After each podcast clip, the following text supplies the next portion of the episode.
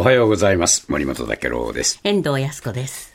毎週水曜日のコメンテーターは伊藤義明さんです。今日取り上げるのはですね、スーダンなんですけれども、はい RSF とね、最近ニュースで、えー盛んに、えー報道してますが、えーここは、これは、スーダン版のワグネルか？という話ですね。はい、あの今あの言われたように、スーダンが非常に戦闘激化して、あの今朝も日本人らの脱出っていうのはニュースになってますけれども、はい。その元々の原因っていうのは、あのスーダンの国軍、政府軍とですね、それから準軍事組織の今、ご指摘があった RSF、即応支援部隊っていうのが対立してると、ええ。こういうことなんですけど、はい。これもともとあの2018年の12月なんですけれども、当時あのバシルという非常に強権的な大統領がスーダンに君臨してたんですけれども、えこの食料価格高騰に抗議しているデデモがあったんですが、それがですね、えーとバシルに大統領に退陣を求めるというような非常に国民的な運動に一気に燃え上がったんですね。はい。この時にあのその運動を受けてですね翌年2019年の4月にですね国軍は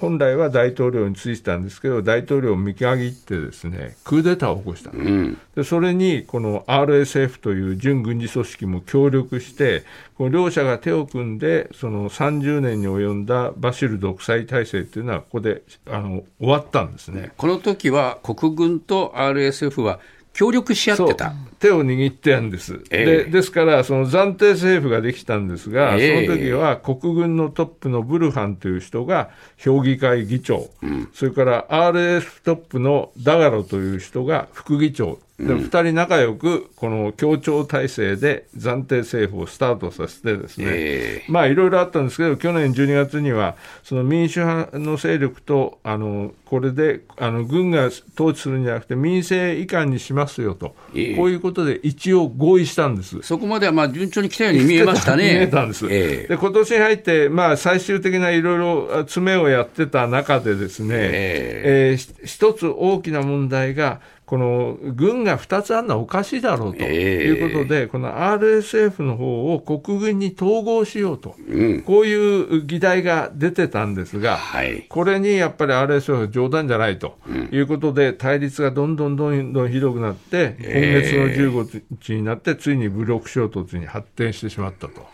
いうことなんで、ええ。あの今回のあの戦闘っていうのは、よくあるような民族とか宗教とか文化の違いで戦いをしてるんじゃなくて、もう完全に両トップ同士の権力争いっていう、そういう側面が強いんですね。なるほど。まあ、それにしてもですね、はいこの準軍事組織、えーなんかこの支援部隊、こういう名前が盛んに日本では使われるんですが、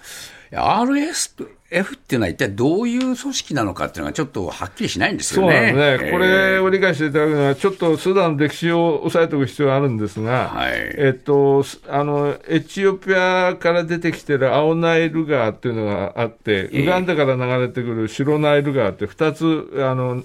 川がですね、ええ。スーダンの首都のハリツームで合流して、そこからナイル川というあの大きな川になって、エジプトを抜けて地中海まで注いでると、こういうところなんで、は言ってみればあの、水資源としてはスーダン、ものすごく豊かなんです。そうですね。であのち地味も超えてるので、えー、とアラブの国葬って昔から言われてたほど、ええあのまあ、本来は肥沃な国なんですね、ええでしかも、えー、と原油とか金などの地下資源も豊富なんで、でか今回でもいろんなあのビジネスマンたくさん行っている。じゃないですか。ええそういうことがあったんですね。はいで。私自身もあの1980年代の末にあのハルツームにあ取材で行ったんですけれども、ええこれはええ。あの今、独立国になってますけど、エリトリアっていう国のええ。があるんですが、そこ、当時はエチオピアの一部だったんですが、えエチオエチオピアからの独立運動を指導している指導者がスーダンに亡命してたんでその人のインタビューで言ったんですが、ええ。まあ、とにかくね、あのアイル青ナイルに沿ってあの走る大通りの賑やかさには、本当びっくりさせられたんですね。こんなところなのかと思いましたけども、ええですから当時から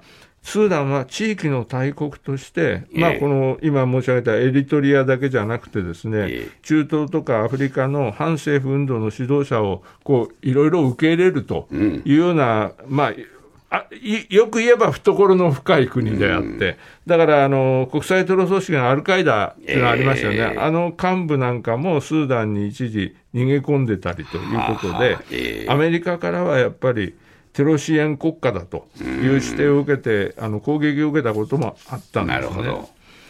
で、もともとはあのスーダンというのは、イギリスが植民地としてて、その後ええ。イギリスとエジプトで共同統治してた時代があったんですが、その統治の仕方というのが、スーダンものすごいでかい国ですから、ええ。北の方はそのアラブ系のイスラム教徒がいり、南の方にはいわゆるアフリカ系黒人のキリスト教徒など、非イスラムの人で住むって、2つ大きく分かれてたんで、はい。このイギリスもエジプトもこの2つをうまく対立させて、はあ。分断統治をしてたんで、えーその後遺症があってですね、独立した後も南北は仲が悪くて内戦にまで発展しま、ええ。してしまって、結局200万人の死死者を出すようなアフリカ最長の内戦ってのはずっと続いて、え2011年にあの南スーダン共和国って南側が分離独立する形であの決着したんですけど一応の決着見たんですが、まあ、その間にそのこの豊かなスーダンはもうすっかり疲弊してしまってーそうですよね。だから我々の印象として、スーダンっていうといっつも喧嘩してる国っていう、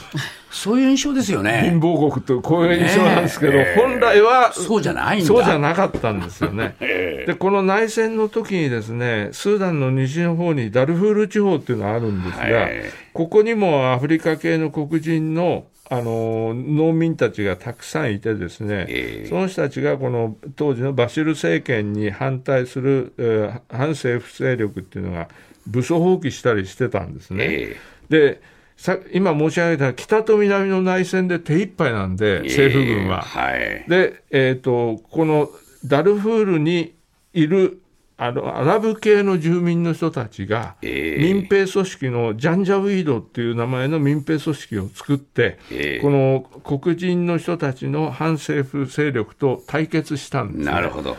これをですねうまいことだから、バシル大統領とすれば、あのこれはちょうどいいやと。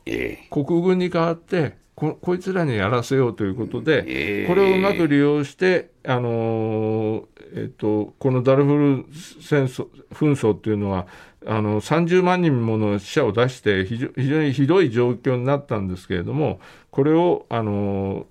抑えつけるのにですね、えーバシル大統領は、このジャンジャウィードというアラブ系の民兵組織をうまく利用したんですね。いや結構ね、虐殺だっていう話になったんですよね。あえーの非常に人道的には非常に問題あるということで、えーあったんですが、その時あのバシール大統領って長い政権ですので、え一番怖いのは軍のクーデターだったんですよね、だから国軍の幹部をどんどんどんどん早めに引退させて、国軍をあの弱体化すると同時にですね、え国軍を抑え込む一つのカードとして、このど。ジャンジャウィードに目をつけたんですよ。ええで、これ2013年にあの国家情報安全保障局の中の一つの組織として、ええこの準軍事組織 RSF というのに再編したとえいうことなんで、ええーっと RSF っていうのは当然のことながら空軍や海軍は持ってない地上部隊だけなんですーが、何人ぐらいいるんですか？やっぱり7万5千から10万。そんなにいるんだ。いるんですよ、えそれで国軍がまあ12万超と言われてるので、ええ勢力的にはそそんなに遜色ない状況で、ね。バシェル大統領すれば、この RS は非常に便利に使える、まあ、私の兵隊、私兵みたいな存在でですね、ええいろんなこのダルフールだけじゃなくて、スーダンの各地の反政府、えー騒動を抑え込むのに使う、それだけじゃなくて、えっと、非常に実戦経験を積んでる兵隊なので、え傭兵として、サウジなんかがちょっと貸してくれって言ったときに、ーはあはあはあ。イエメン内戦なんかに出てって、あの傭兵家業で非常にお金を儲けると、なるほど。こういうまさにワグネルの形ですよね。そうなんです、まさにワグネルの形なんですね、でそのワグネルなんですが、ええー、と実は RSF っていうのはあの、ロシアと非常に関係がい。いんですよ。えこの RF のさっき名前を挙げたダガロっていう司令官はですね、えあのロシアがウクライナに去年2月侵攻しましたよね、あの直後にロスロシアに行って、あのパトルシェフって安全保障会議の書記と会談するなど、非常にロシアとの緊密な関係で知られてて。CNN はあのロシアが隣国リビア経由で RSF に今回も地対空ミサイルを供与してると。こういうふうに。に言われてるし、ええあのワグネルもですね、えー戦闘員をあのアフリカで5カ国ほど出してるんですけれども、ええその一つがあのえースーダンなんですよ。なるほど。だからスーダンにもワグネルは関与してるあし、そうか。あの金の採掘なんかにもワグネル関与してるし、だから今、武郎さんご指摘のように、この RSF ってのはワグネルの手法を非常にうまく取り入れて、まねっこしてるような組織なんですね。これがですけど、国軍と対立してるということは、まだしばらくこの対立は続くと見ていいですか？いや、そうですね、国軍の後ろにはエジプトとかなんかついてるし、それから RSF の後ろには、今申し上げたロシアがついてるんで、なかなかこれは一筋縄ではいかない戦いですね。そうですか。いや、ありがとうございました。